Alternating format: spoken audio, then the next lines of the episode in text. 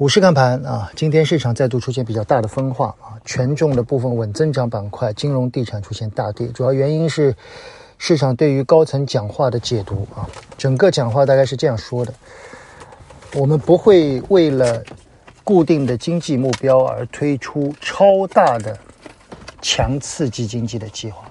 啊，超大的强刺激经济，我觉得这句话本身没有什么问题啊。当然，以目前的全球的环境来看，我们不太适合再去大水漫灌式的去超大的刺激。但好像市场的感觉是，你在这个位置是不是要容忍经济维持在那么低的位置啊？我觉得这不可能啊。但市场的反应是过激的。从盘面来看，市场其实最近一段时间都没有特别好的持续性，大部分的板块是散开的啊，就是今天是这个，明天是那个。稳增长板块在持续了接近三到六个月之后啊，由于经济数据的不佳啊，大家在慢慢的淡忘。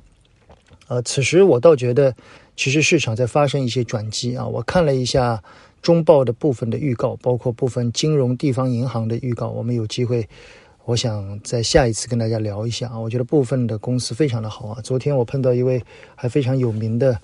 私募的一一位基金经理啊，他手中持有了大量的银行股啊，在最近也是比较难熬啊。我们一起交流了一下，还挺有心得的，有机会跟大家聊一下。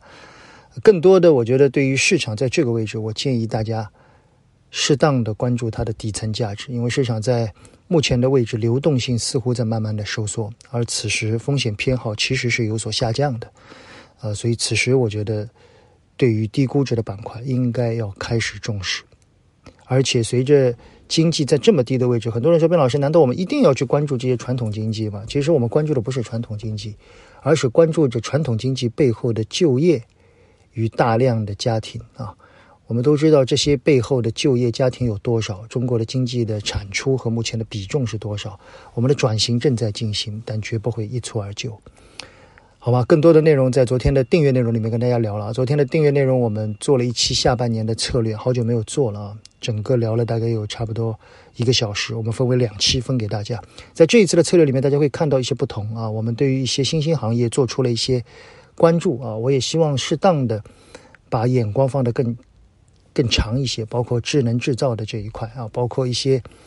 这个新能源周边的这一块，我们也做出了一些改变，希望对你有更大的帮助啊！本期的研报点睛，我们也会做机器人系列。